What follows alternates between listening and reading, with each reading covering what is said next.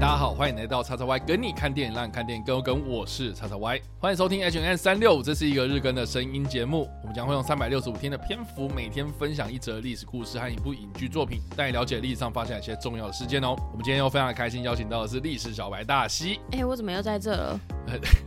你是谁？ 对 啊，我在这。对，我在怎么哪会在这里？好啦，我们今天来聊聊的是呢，这个有关于第二次世界大战的故事啦。那我们从这个 H N N 开播以来啊，这个我们一直都有分享了很多这种第二次世界大战的故事啊。那听到这里呢，大西应该会觉得就是受够了吧？ 我先睡一觉。你啊，为什么？ 好了，我们今天是九月二号嘛，那这个在一九四五年的九月二号这一天呢，这个大西不知道你们就对于这个时间有没有什么概念这样？我还没出生，啊，我知道你还没出生啊，因为一九四五年应该我们一直讲一直讲一直讲，已经讲了好多遍了，应该多少有个感觉吧？嗯嗯，一九四五年发生什么事情呢？发生了什么事情？，对，二次世界大战结束。没错，我们今天要来聊聊耶呢，我进步了吗？好， 我们接下来聊聊是在一九四五年的九月二号这一天呢，第二次世界大战正式的结束。注意哦，是正式的结束啊，因为我们之前提到的可能是有关于这个，哎，日本被投下两颗原子弹。哎可是被投下两颗原子弹啊，其实还隔了差不多快一个月的时间呢、啊嗯但是呢，日本他们确定无条件投降，也就是呢，天皇他透过广播，然后接受无条件投降，然后并且呢宣告，就是说日本战败这个广播的嗯日期的其实是八月十五号。嗯，也就是说呢，我们之前也有提到说，哎，这个八月十五号之后呢，像是盟军他们就派了麦克阿瑟，然后来到了日本嘛，嗯然后去哎，诶我们要成立这个所谓的盟军代管这样子。嗯所以这个哎，那个时间点就是在八月三十号的时候。那所以哎，麦克阿瑟他到了日本之后呢，在过了三天之后呢，这个第二次世界大战正式的结束，到底是发生什么事情呢？啊，就是说呢，日本的投降代表团他们总共十一个人就登上了当时停靠在东京湾的美国海军密苏里号战舰，去签署了一个非常非常著名的一个文书，叫做降服文书。那这个降服文书呢，基本上它的内容呢，就是日本政府他们宣布接受当时的这个盟军所提出的波茨坦公告，也就是呢要要求日本无条件投降的条件啊。然后呢，所以他们签了这个文件之后呢，就等同是日本正式的无条件投降。那盟军呢就跟日本呢达成了所谓的停战协定，然后让这个二战正式的结束。那这个降服文件在签署的时候呢，大致上我刚刚有讲嘛，就是说日本他们派了代表团，然后上了这一个战舰嘛。那这个受降仪式呢，这个签字仪式呢，整个的过程呢，大概半小时不到就结束了，大概二十三分钟。嗯，然后当时呢，就有很多的这个影像记录啊、记者啊，就是在全程的实况转播这样。那这个在签署的过程之中呢，哦，最一开始呢，就是日本的代表团哦，是由这个日本的外相重光葵呢，他代表日本天皇呢，跟日本的政府，首先呢，在这一个降服文书上面进行了签字。接着呢，就是日本帝国陆军的参谋长梅津美治郎啊呢，他就代表了日本帝国的大本营来签字。哦，所以就是一开始是两个日本的代表先签字。接着呢，就是盟军的代表啦。首先第一个签字的就是麦克阿瑟嘛，哦，因为他代表的是盟军最高统帅嘛，嗯，然后他就是第一个签字，然后再来呢就是代表美国的尼米兹五星上将，他第二个签字，然后接着呢就是我们中华民国的徐永昌上将啊，他就签字这样，然后接着就是英国，然后再来就是苏联，再来就是澳洲、加拿大、法国、荷兰。以及纽西兰，那中间有一个小插曲啊，就是说呢，倒数第四个这个加拿大代表呢，他在签字的时候呢，就不小心看错行了，啊，所以他就不小心签到了下一个，也就是法国的这个代表的这个签名处。嗯然后呢，依旧说呢，哎，这个法国代表他接着签名的时候，就发现说，哎，怎么空了一格？所以呢，他就再接着往下继续错下去，所以他就签到这个荷兰代表，嗯然后荷兰代表又签到那个纽西兰的代表，所以纽西兰的代表呢，他最后呢就找了一个空位，然后签下去这样也。太荒谬了吧！ 所以就就是你知道吗？然后中间呢、啊，就是出了这个小差错啊。呃，但是呢，有人就是有在替这个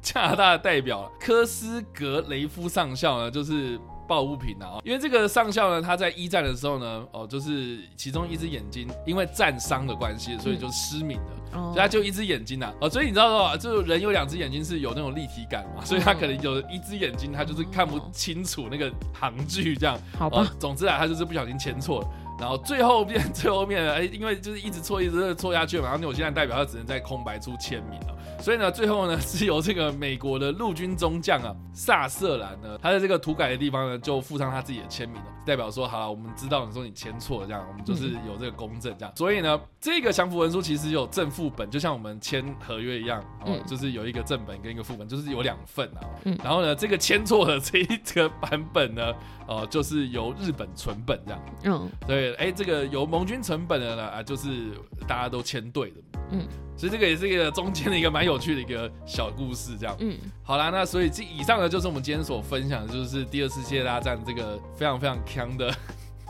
这个受降仪式，这样子。嗯呃，整个这个过程呢，就是大概是二十三分钟，半小时不到就这样结束了。但是这个在历史上的意义呢是非常非常重大的，因为一九四五年我们大家应该都会永远的记得啦。我们也期待就是这个第三次世界大战不要发生这样。嗯哦，但是呢，这个谁知道呢？哦，但是呢我们今天要来介绍的电影呢，并不是直接的描述这个所谓的降服文书它签署的过程。哦，我们接下来介绍的电影呢，是日本他们拍摄的一部电影，叫做《日本最漫长的一天》。哦，不知道大西有没有看过这部片？没有，那你有听过吗？我记得上一次讲过、哎，我们在前面有讲过吗？有、没有啦，有，有有吗？我 Google 搜寻记录里里面有，哪里？我记得有啊，还是有提到这个东西过，我们之前只有提过，但是没有介绍这部片嘛？啊，应该就是我跟你讲的，是不是？对，不然没事我也不会知道这种东西， 好哦，这部片的导演呢是原田真人啊。好，嗯这一个导演呢，他之前呢有导过了很多很多，就是跟历史相关的电影哦，包括呢《官员之战》嗯这一部片，应该就是在描述这个日本战国时代的一个非常非常重要的战役了哈。然哦，后，那最近期的一次呢，他有导过《燃烧的剑》嗯，这部片，大西应该没有看过，没有，但是你知道这部片在讲什么吗？不知道，要讲新选组那个土方岁三的故事嘛。哦，我们之前应该有聊过吧？有，那另外呢，这个大西应该是对这个法律相关的电影非常有兴趣嘛，哦，对他之前有导过另外一部，这个应该是木村拓哉之前有演过的吧，就是《检方的罪人》。对，跟二宫和也，对对对，那这部片也是原田真人导的，哦，对，所以，以其实原田真人他算是在日本一个非常非常知名的导演呐、而且呢他是影评人出身的哦，哦非，常非常厉害。对，总之呢哈，这个日本最漫长的一天呢，跟我们刚刚所提到的官员之战以及燃烧的剑哦啊，合称是这个原田真人的日本历史三部曲。听起来好像很微，基本上呢，我觉得这三部电影呢，你把它合在一起看呢、你可以知道说，其实日本他们在这三个非常非常重要的历史转捩点上面呢，哦，面临到很重大的变革，就是说日本这个国家，他们在历史上有很多的不同的转变。嗯那我觉得这个就是其中一个非常非常重大的转变。嗯我们就是纵观来看嘛，这个官员之战，它就是日本的战国时代，然后渐渐渐渐走向和平的一个状态嘛。嗯那燃烧的剑呢，它虽然是在讲新选组的故事，嗯，可是它就是这一个官员之战，接着是和平时代。那这个和平时代呢，就是我们所谓的德川幕府时代嘛。嗯，那么德川幕府时代要结束的时候呢，要进入到日本天皇掌握实权。啊，嗯就是进入到明治维新的那个时候啊，嗯这个就是《燃烧的剑》那一个时代背景，就是嗯那个日本在转换的那个做过程这样。嗯那日本最漫长一天在讲什么？它其实就在讲第二次世界大战结束的前戏，也就是说呢，日本他们被投了两个原子弹之后呢，他们就要考虑说，哦，我们是该投降还是该继续战到底？嗯就是日本的军方啦，哦，他们这个大本营里面就是有这两派的，一个所谓的主战派，一个是所谓的投降派这样。嗯啊，我们都讲投降派好像是有一点不是这么的好听啦，就是求和派啦，哦就是说希望就是赶快把这个战争给结束掉。嗯，哦，就是这两派在互相的争夺这样，所以这个也是为什么这部片呢，在日本的历史上面呢是非常非常重要的一个历史转捩点啊。很重要嗯的原因就是因为它其实日本的帝国啊，哈逐渐逐渐的转变成现代我们所看到的日本的这个国家的样貌这样。嗯对，那这一部片它到底在记录什么样一件事情呢？它其实呢，就是牵扯到的是我们刚刚所提到嘛，日本的天皇他在八月十五号这一天，嗯一九四五年的八月十五号这一天呢，就是广播嘛。嗯，那这个广播呢，其实不是日本的天皇他坐在麦克风前面，然后直接讲给大家听，嗯，他是先录好成一张黑胶唱片，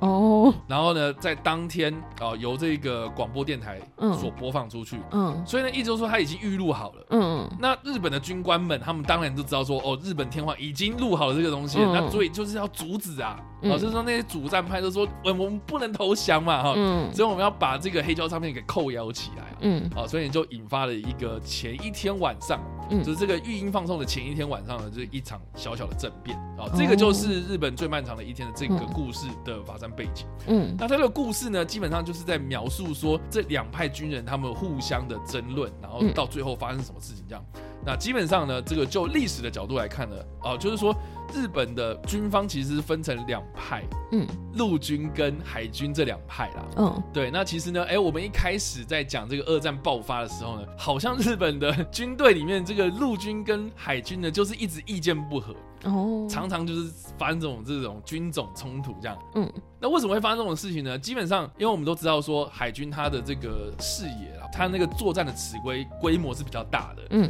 好，所以他们对于这种整体的战况上面来看呢，就是说他要有所谓的战术啦，或者是策略啦，哦，就是在这方面呢，他们是会比较专精的这样。嗯可是陆军呢、哦，就是虽然战斗的尺规尺度没有那么大，嗯哦，但是呢，他们会比较着重在，比如说呃，我们的这个军备啦，嗯哦，我们的这个机动性啊，哦，嗯或是我们在战争的那个方法上面啊，会嗯确实在那个战争思维上面跟海军是非常非常不一样的。嗯哦，所以呢，二战走入末期的时候呢，这个海军其实就已经看到了，就是说我们日本这个国家不能没有海上的资源嘛。嗯我们这个国家很多东西都是靠着这个贸易啦，或是我们靠这个外国的，就是日本本土它是缺乏自然资源的嘛，所以我们嗯需要这种外国的这种天然资源来帮助我们这个国家继续战争下去，这样。嗯要要不然呢，我们没有这些东西的话，我们就拿什么东西跟人家比啊，就没办法嘛。哦嗯所以之前我们有分享过，就是当日本的海军的大和号嗯它沉没之后呢，日本的海军基本上就是已经宣告，就是说好，我们不出港，我们不玩了，嗯因为我们没东西了啊。我 嗯没东西跟人家打了，就说我们不玩了，好，我们就这样子啊。所以呢，就只有最后面这边喊说什么我们要本土决战啊，我们要一个杀一个啊，我们要玉碎啊什么的，然后嗯一亿人玉碎等等啊，这些人基本上都是那些陆军的将领在喊的这样。哦所以呢，最后啊，好、就是说主张赶快把这个战争给结束掉，大部分都是这些海军的将领们。嗯然后在那边喊说什么我们要哦这个不能投降啊，战到一兵一卒啊，这些基本上都是陆军的将领这样。嗯所以呢，要去争夺这个黑胶唱片被播放出去的这些人啊，基本上都是这些陆军的人啊。哦哦，所以呢，哎，这一场政变呐、哈，或是我们刚刚所提到的这一个呃，当天晚上所发生的这个攻城事件啊，大致上就是这个的背景这样。嗯所以呢，我们回到这个原田真人这个导演啊，他所指导的这三部日本的历史电影啊，嗯《官员之战》、日本最漫长的一天，还有《燃烧的剑》这三部电影啊，我觉得啦哈，如果你是要论那个剧情的紧绷程度的话，嗯啊、或是这个呃时间幅度没有拉那么大的话，嗯其实我觉得日本最漫长的一天它是相较之下比较好入门的，哦，对，因为《官员之战》你会看到一大堆这种你可能听都没听过的名字，嗯然后《燃烧的剑》就更不用说了，它的名字更多，而且呢更复杂，而且时间跨度又更大，这样。嗯所以我觉得，哎，这个日本最漫长的一天啊，我非常非常值得推荐啊。就是说，其实我们在读历史课本啊，或是在读这个二战历史的时候啊，我们很常就是很简略的带过，就是说啊，日本他们被投了两颗原子弹，然后嗯天皇投降，然后接着就是哎这个受降仪式就这样结束了。但是我们从来没有想象过，日本他被投了两颗原子弹之后呢，这些军方的高层、这些政府官员们，他们对这场战争的想法到底是有什么样的这种冲突？这样，嗯所以我就觉得，哎，这部片它是非常非常值得一看这样。哦好啦，以上呢就是我们今天所分享的历史故事啦，第二次世界大战正式的结束，以及我们所推荐的电影《日本最漫长的一天》。那一分是， 呃，好无聊；那五分是，呜，好像还蛮有趣的。那大西你大概是什么样的想法呢？三点五分，好像讲到这个，嗯三点五三点三点五到三点八好了， 好像讲到这种战争的部分啊，好像这个大西就是会给比较低分这样子。对啊，但但哎、我觉得以那个就是战争部分，如果能让我给到三分以上，应该都很好了。 哦，真的哦，对啊，我自己的标准啊，好因为三分我该及格嘛庆。幸是不是 对对对对对，你要庆幸， ？OK 因为本身题材就不会是我太有兴趣的、啊。可 OK，是可是它是日本片，然后加上你说它不会有太多的名字，应该历史小白比较好入门嗯吧？听你这样讲完，会觉得就是很想要看他们那个陆军跟海军到底在冲啥。哦，这个真的是还蛮值得一看的。电影有拍出来，有，当然有。篇幅很大，就他基本上就是一大堆人在那边一直讲话。哦，那好像很有趣。可是精神不好是会睡着，但但我觉得不会哦，因为哦真的吗我觉得这些人都是演技派人物啦，像比如嗯说他演这个陆军大臣的这个阿南啊，嗯哦，最后面就是在政变的过程中啊，这个啊大家可以去看就知道，好啊，就是一所广司哦这。个演技派人物了吧？他好们日哦本非常非常资深的男星啊，好，那可以。然后演这个日本首相的是这个山崎努啊，哦，然后演这一个内阁书记官的，哦嗯这个是提真一啊，哦，然好后这个演这个日本少佐的是这个松坂桃李啊，嗯好所以，这几个其实你看呃这都在有这个哎要怎么讲啊？这个好啦，就老中青老都中算青有其。实都有啊，你看这个网罗这个日本非常非常有名的这些男星们啊，好，这部可以给过给，过我把它加到四分。给他加分啊，这个卡斯就加分了，这对样。对对对好对，哦，好的，以上呢就是我们今天所分享的历史故事，还有我们所推荐的电影啊。不知道大家听完这个故事之后有什么样的想法，或是没有看过这部电影呢？都欢迎在留言区帮我留言，或在首播的时候来跟我们做互动哦。当然呢，如果喜欢这部影片或声音的话，也别忘了按赞、追踪我们脸书粉丝团、订阅我们 YouTube 频道、IG 以及各大的声音平台，也别忘了在 Apple Podcast 和 Spotify 上留下五星好评，并且利用各大的社群平台推荐和分享我们的节目，让更多人加入我们的讨论哦。以上呢就是我们今天的 H N 三六，希望你们会喜欢，我们下次再见，拜。拜。